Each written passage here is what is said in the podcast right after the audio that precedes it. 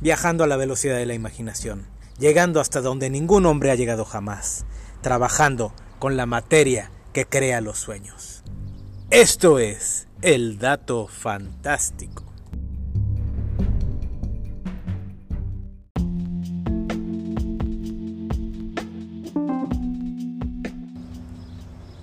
Stephen Edwin King nació en Portland, Maine, el 21 de septiembre de 1947, hijo de Donald Edwin King y Nellie Ruth Pillsbury.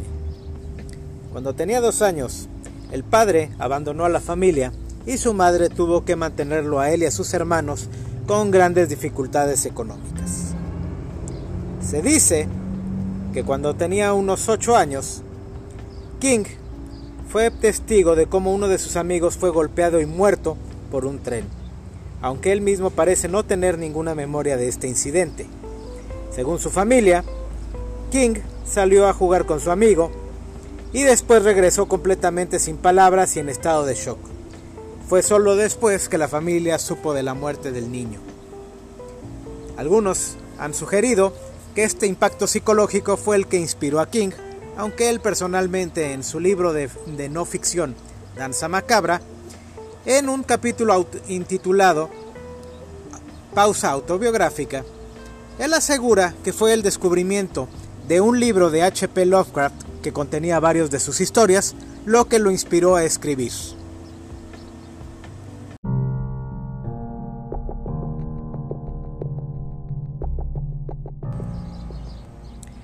No digo que hacerle bullying a alguien esté bien, pero si lo vas a hacer, asegúrate que no sea la chica rara con poderes telequinéticos nivel Jean Grey, por favor.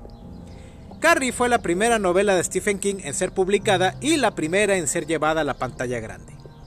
Según sus propias palabras, Carrie está inspirada en dos estudiantes del colegio en los que King daba clases.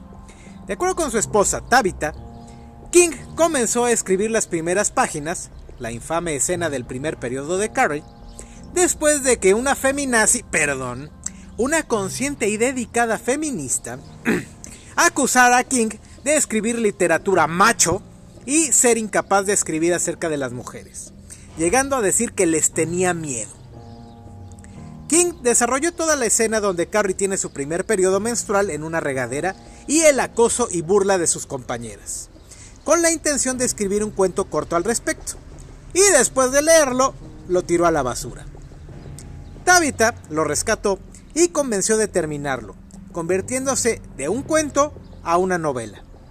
Irónicamente, o quizá no tanto, Carrie se ha convertido en toda una alegoría al feminismo, donde los temas de la sexualidad y el poder de las mujeres son un punto central. A King le pagaron 2.500 dólares por los derechos de su novela y al día de hoy Carrie tiene tres versiones cinematográficas, una secuela, una obra de teatro y un musical.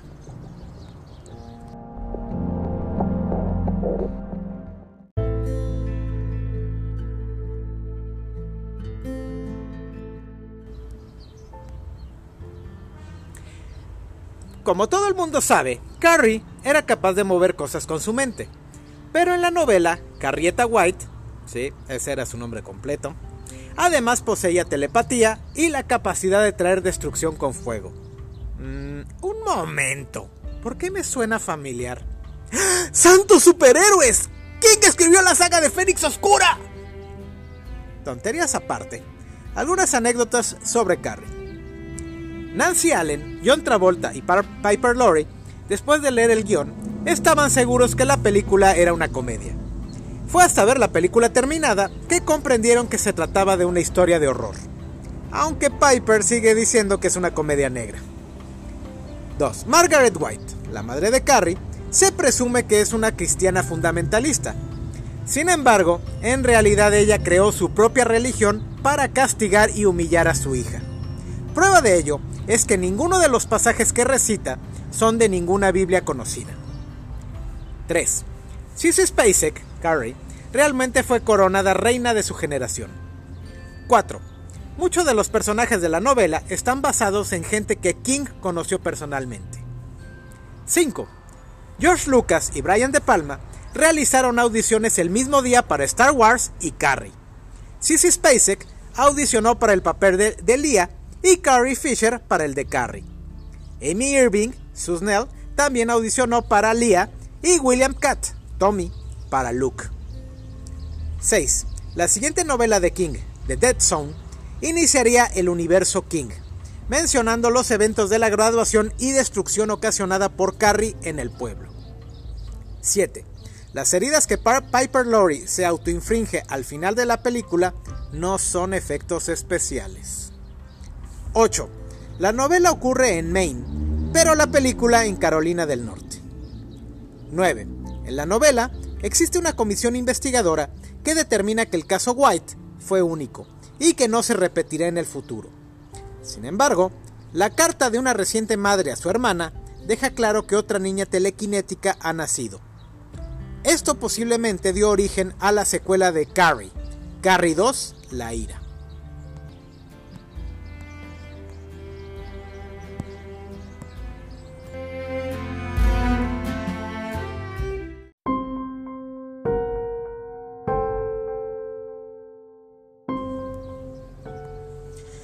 Ese hombre, ese hombre se convertirá en presidente y entonces nos destruirá a todos.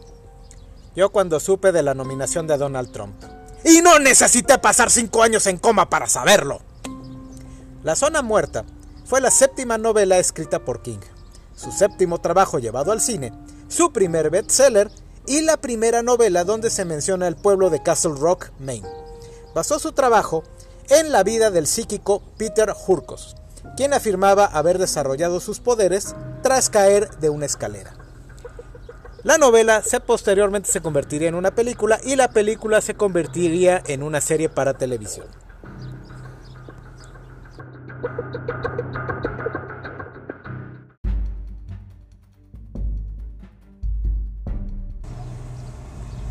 No hay furia en el infierno como el de un automóvil despechado. Publicada en 1983, Christine es la historia de un Plymouth Fury de 1953 con instinto asesino y llevada a la pantalla, a la pantalla grande el mismo año. El nombre de Christine puede estar relacionado con Christine, una película romántica de 1958, mismo año en que el Plymouth Fury fue fabricado en Estados Unidos. En su versión original, Christine está poseída por el espíritu de su último dueño, Roland de Libey. En la película, Christine demuestra ser un auto maldito desde su nacimiento en la fábrica. A pesar de su fama, Christine está en segundo lugar como la película sobre autos asesinos favorita del público. El primer lugar es para Duel de Steven Spielberg. El número de muertos en la película es inferior al número de muertos en el libro. Este hecho casi provocó que Christine fuera clasificada como PG-13, es decir, adolescentes y adultos. Pero los productores temieron que una clasificación tan baja alejaría a la gente. Es una película de horror, debe ser sangrienta. Así que añadieron fuck en los diálogos para subir la clasificación.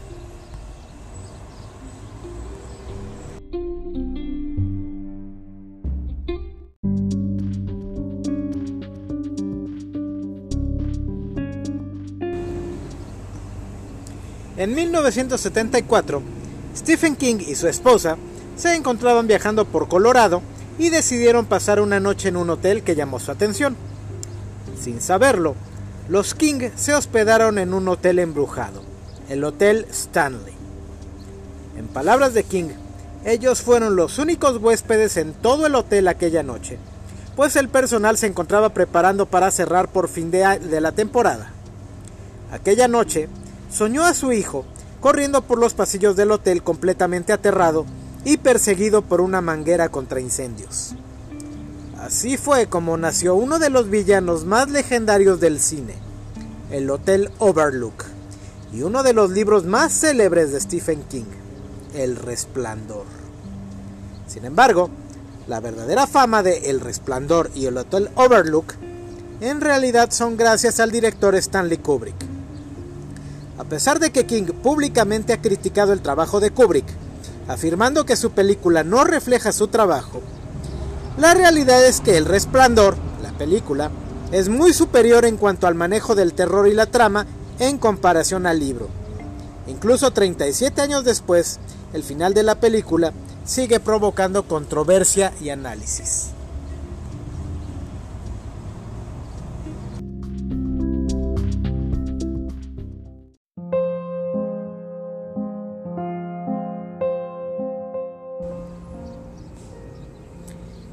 En 1590, 90 hombres, 17 mujeres y 11 niños, incluida Virginia Dare, la primera niña europea nacida en América, desaparecieron sin dejar rastro de la isla de Roanoke en la actual Carolina del Norte.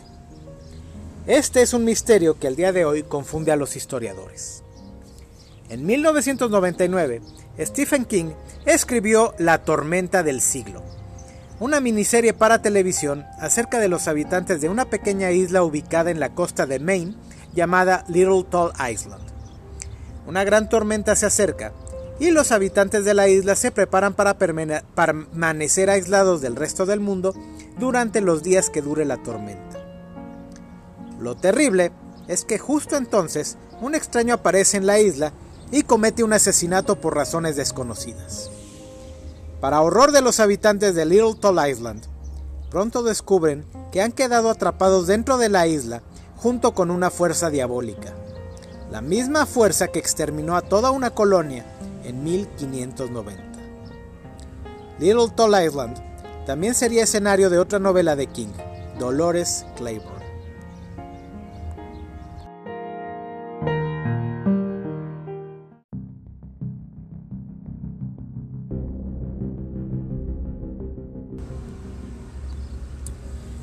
Stephen King dijo alguna vez que deseaba escribir la novela sobre casas embrujadas más aterradora de la historia y escribió Rose Red. Rose Red es una miniserie escrita para televisión por el propio King acerca de una extraña casa con un historial de desapariciones, tragedias y fenómenos paranormales a lo largo de casi un siglo. La historia de Ellen Ringbauer, su trágica historia y la gigantesca mansión que mandó construir están levemente basadas en la historia de Sarah Winchester. Sarah Winchester era la viuda del empresario William Wirt Winchester, creador del famoso rifle Winchester. Sara quedó sola después de que su único hijo muriera en un trágico accidente y después su marido de tuberculosis. Durante una sesión espiritista, una medium la convenció de que todas sus desgracias eran provocadas por los espíritus de aquellos que habían muerto por culpa de los rifles de su esposo. La medium le dijo que mientras no dejara de construir su casa, ella estaría a salvo. Y Sara dedicó el resto de su vida a renovar y ampliar su casa de California. En la actualidad, la casa Winchester está abierta al público y durante años también se han reportado eventos sobrenaturales entre sus muros. Rose Red también está basada en un cuento corto del propio King llamado It Grows on You, sobre una casa que crece a costa de las vidas de otros y en The Haunting de la escritora Shirley Jackson.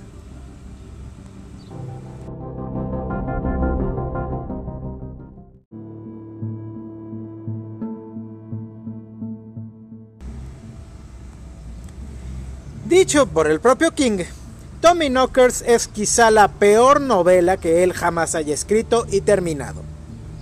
Inspirada por el clásico de H.P. Lovecraft El color del espacio exterior, la novela retrata las vivencias de un pueblo cuando por accidente descubren los restos de una nave espacial enterrada en un bosque cercano. Lentamente, la gente de Heaven, Maine, comienza a ser afectada por la nave, desarrollando extraños poderes y conocimientos, al mismo tiempo que comienzan a volverse extremadamente crueles y agresivos. Finalmente, el protagonista, James Eric Gard Gardner, se verá obligado a sacrificar su vida para terminar con el problema que amenaza por extenderse por todo el planeta. Otras influencias del libro son la película Quartermass and the Pit y la amenaza de la energía nuclear y los avances científicos sin control.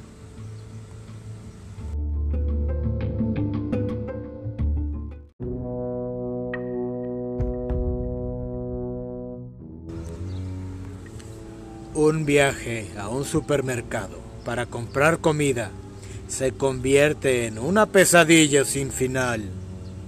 No, no es un libro de Stephen King, es lo que me pasa cada lunes que voy a hacer el mandado. En su novela corta, La Niebla, un padre y su hijo se ven atrapados dentro de un supermercado debido a una extraña niebla y las criaturas desconocidas que se ocultan dentro de ella.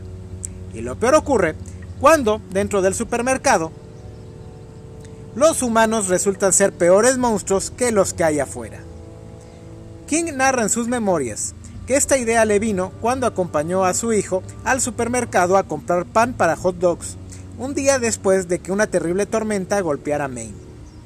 Otra fuente de inspiración fue El Valle de las Arañas, un cuento corto de H.G. Wells. Además, esta historia inspiró juegos tales como Silent Hill, Mindscape, Half-Life, Secret World, Borago y Fallout Far Harbor. Además, ha sido llevada al cine y la televisión. Vale la pena notar que el final de la película y el de la novela son distintos, pero el propio King ha afirmado que prefiere el final de la película al suyo. Aunque muchos elementos de la historia quedan sin explicación, es posible que Randall Flagg sea responsable, pues la villana, señora Carmody, recita la frase Mi vida por ti, una frase que los servidores de Flag recitan en La Danza de la Muerte.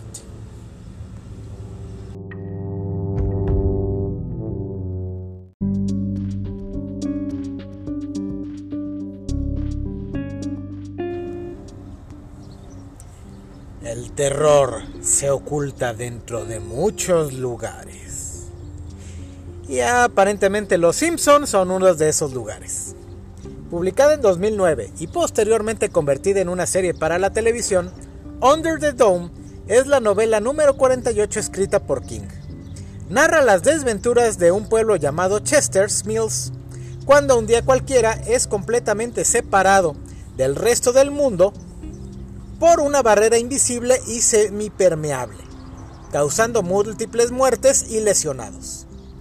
Aunque King asegura que comenzó a escribir Under the Dome en 1972 bajo el título de Cannibals, Fox lo demandó pues su argumento presenta muchas similitudes con la película de Los Simpson. Aparentemente esta vez no podemos culpar a Homero de este desastre, pues King y Fox se arreglaron fuera de la corte. Otra película que inspiró la novela fue The Truman Show. Les explicaría por qué, pero eso sería spoiler.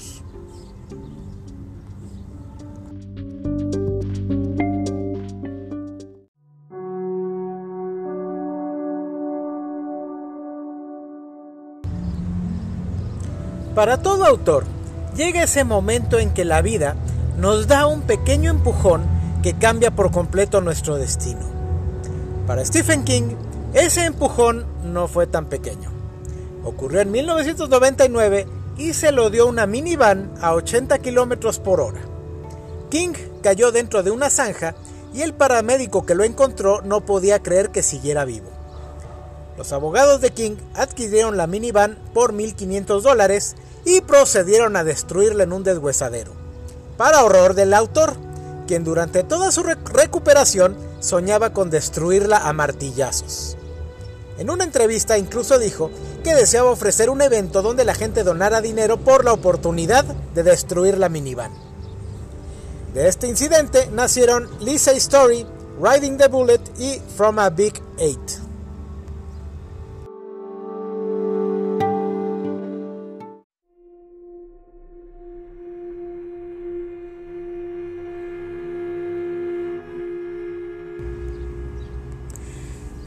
Pues por fin vi eso de Stephen King. O mejor dicho, vi eso de Stephen King que nadie quiere ver. Conocido por uno de sus muchos alter egos, Pennywise, el payaso bailarín, eso es en realidad una criatura polimorfe proveniente de otra dimensión. Según los mitos de King, eso se originó en otro universo y fue expulsado de su hogar por su enemigo mortal, la tortuga Mataurin sea lo que eso sea. Eso llegó hace millones de años a nuestro mundo en forma de meteorito y permaneció en estado de hibernación en el lugar que ahora ocupa Derry, Maine. Eso despertó de su sueño en 1740 y desde entonces despierta cada 30 años para causar muerte y destrucción durante tres años antes de volver a dormir.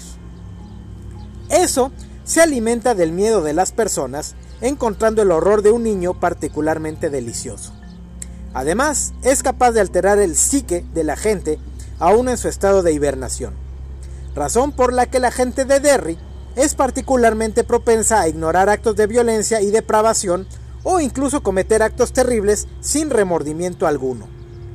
Eso puede alterar su forma para reflejar los miedos más profundos de sus víctimas, teniendo el poder de entrar en las mentes de las personas. Su verdadera forma es la de un conjunto de luces anaranjadas cuya simple visión puede destruir la mente de quienes las observan.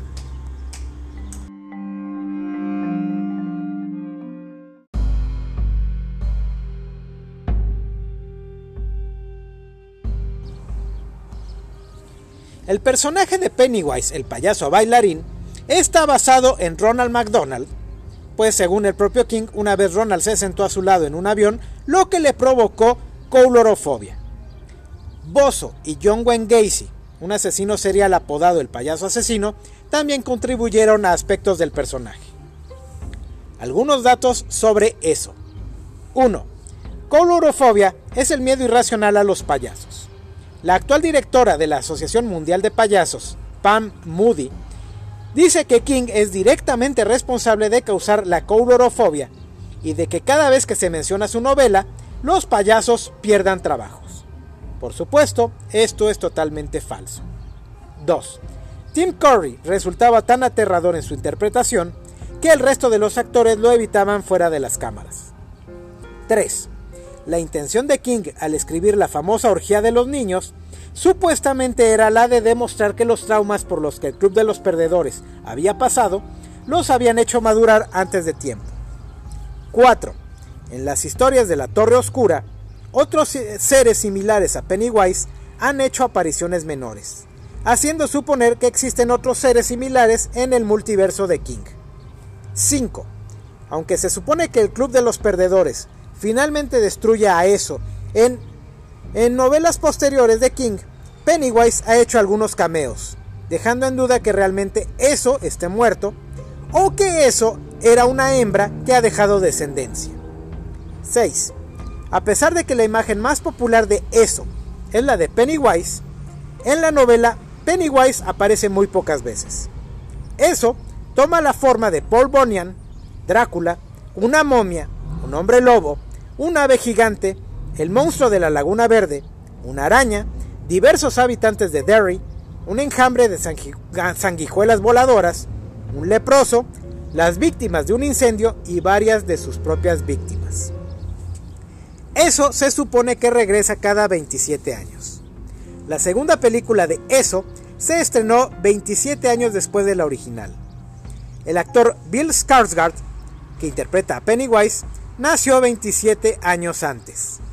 El actor Jonathan Brandis, Bill, se suicidó a los 27 años, el mismo año que el actor John Ritter, que murió por problemas del corazón. 8. En septiembre de 2016, grupos de personas disfrazadas de payasos aterrorizaron regiones de Estados Unidos, Canadá y Francia.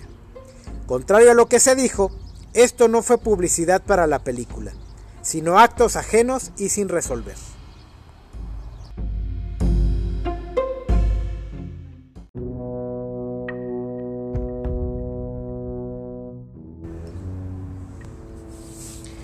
Más peligroso que Kim Jong-un, más malvado que Monsanto, más diabólico que un Illuminati y más retorcido que un político en campaña. Les presento a Randall Flagg. Su primera aparición fue en The Stand, donde se presume fue responsable de liberar el virus que acabó con el 99% de la humanidad y posteriormente se encargó de reclutar a lo peor de los supervivientes, con la intención de crear una nueva sociedad a su gusto. Hasta la fecha, Flagg ha aparecido en nueve novelas. The Stand, Eyes of the Dragon, Hearts in Atlantis, Wendy's Button Box y cinco de los libros de la serie de la Torre Oscura. Además, Flag está presente durante el asesinato de JFK en la novela 112263. Se le menciona en Salem's Lot, Heaven, Heavenly Shades of Nights Are Falling, y se presume que Flag es aquel que camina entre los maizales en Children of the Corn y que fue responsable de abrir el portal en The Mist. Básicamente, Randall Flagg es el Nyarlathotep de King. Incluso el personaje de Glenn Bateman así lo llama. Su primera mención fue en un poema llamado The Dark Man, el hombre oscuro, y según el propio King, siempre está presente en todas sus obras. Flagg ha aparecido con diversos alias o apodos, entre ellos el extraño sin edad, el hombre oscuro, el hombre de negro, el hombre alto, el hombre sonriente, el adversario, Richard Fry, Robert Frank, Ramsey Forrest, Robert Fremont, Richard Fremantle, Legión, Reverendo Flagg, Richard Fanning, etc. Flagg está basado en Donald DeFries, líder del Ejército de Liberación Simbionese y responsable del secuestro de Patty Hearst.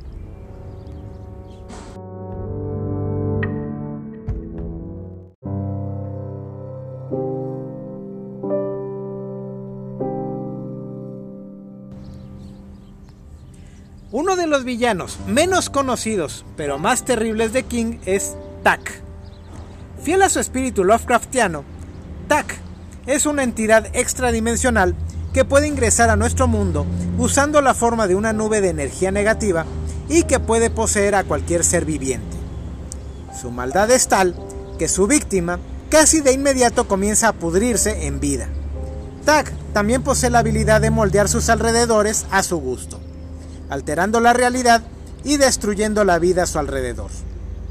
Sus motivos u objetivos son desconocidos, pero cualquiera que estos sean, no son buenos para el resto del mundo. Tak ha hecho su aparición en Los Reguladores y Desesperación. Se ha mencionado su existencia en la, en la serie de La Torre Oscura.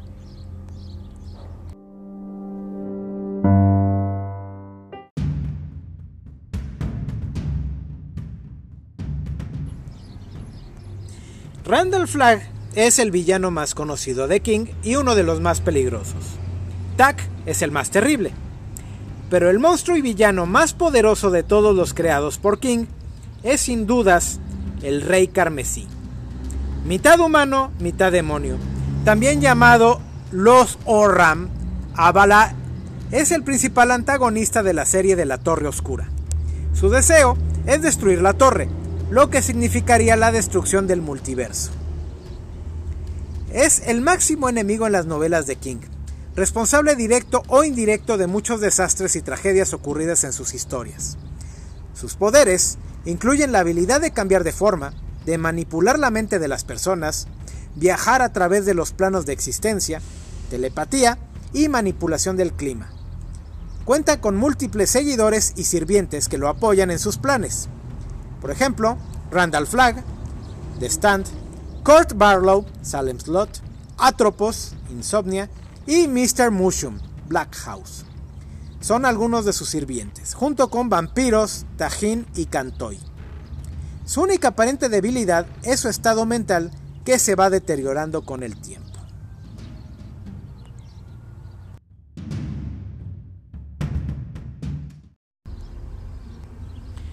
Odiados y perseguidos por un mundo al que juraron proteger. Ellos son los K-Men.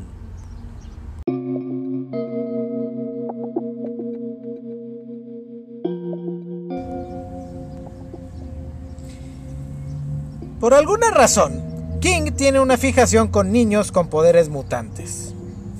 Comenzando desde Carrie, la lista incluye a Danny Torrance, del Resplandor y Doctor Sueño, con los poderes de precognición y telepatía. Abra Stone, Doctor Sueño, con precognición y telepatía. Charlene, Charlie McGee, Firestarter, piroquinesis. Dinah, de Langoliers, telepatía y espejismo. Todo el pueblo de Haven, de los Tommy Knockers, múltiples habilidades. Gary Jones, Pete Moore, Joe Clarenton y Henry Devlin, Dreamcatcher, telepatía, sueños vívidos y visión psíquica. John Coffey, The Green Mile, curación psíquica. Victor Kandinsky, Rose Red, precognición. Pam Asbury, Rose Red, psicometría. Kathy Kramer, Rose Red, escritura automática. Nick Hardaway, Rose Red, telepatía y visión remota. Emery Waterman, Rose Red, postcognición. Annie Wheaton, Rose Red, geoquinesis. Telequinesis, telepatía y visión psíquica. Bidey Hatfield, Mr. Mercedes y End of the Watch. Telequinesis y posesión. Y Jack Sauer, el de Talisman y Black House, viaje interdimensional.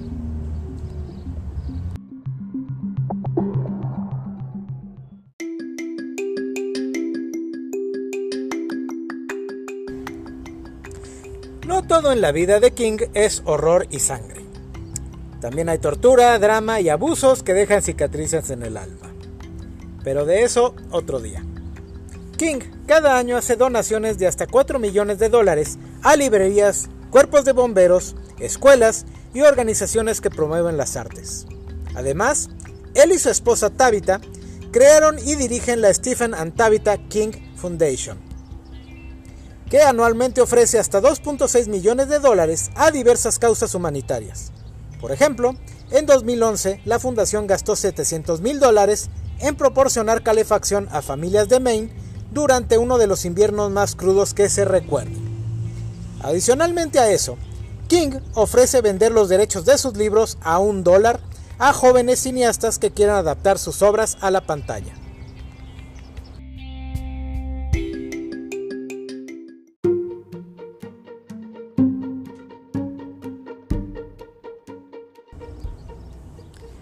Richard Bachman, escritor nacido en Nueva York en 1947, es famoso por novelas como Rage, The Running Man, Roadwork y Thinner, y fue considerado como el más cercano competidor de King en el género del terror. Sin embargo, un cáncer en la base del cuello acabó con su vida en 1984.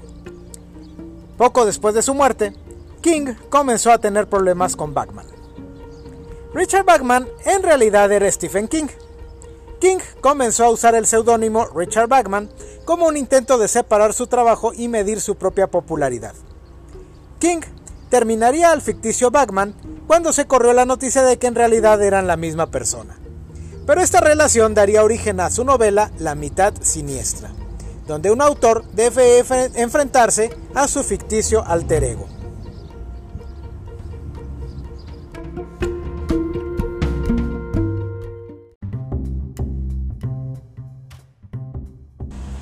Y bueno, pues así llegamos al final de otro capítulo de El Dato Fantástico.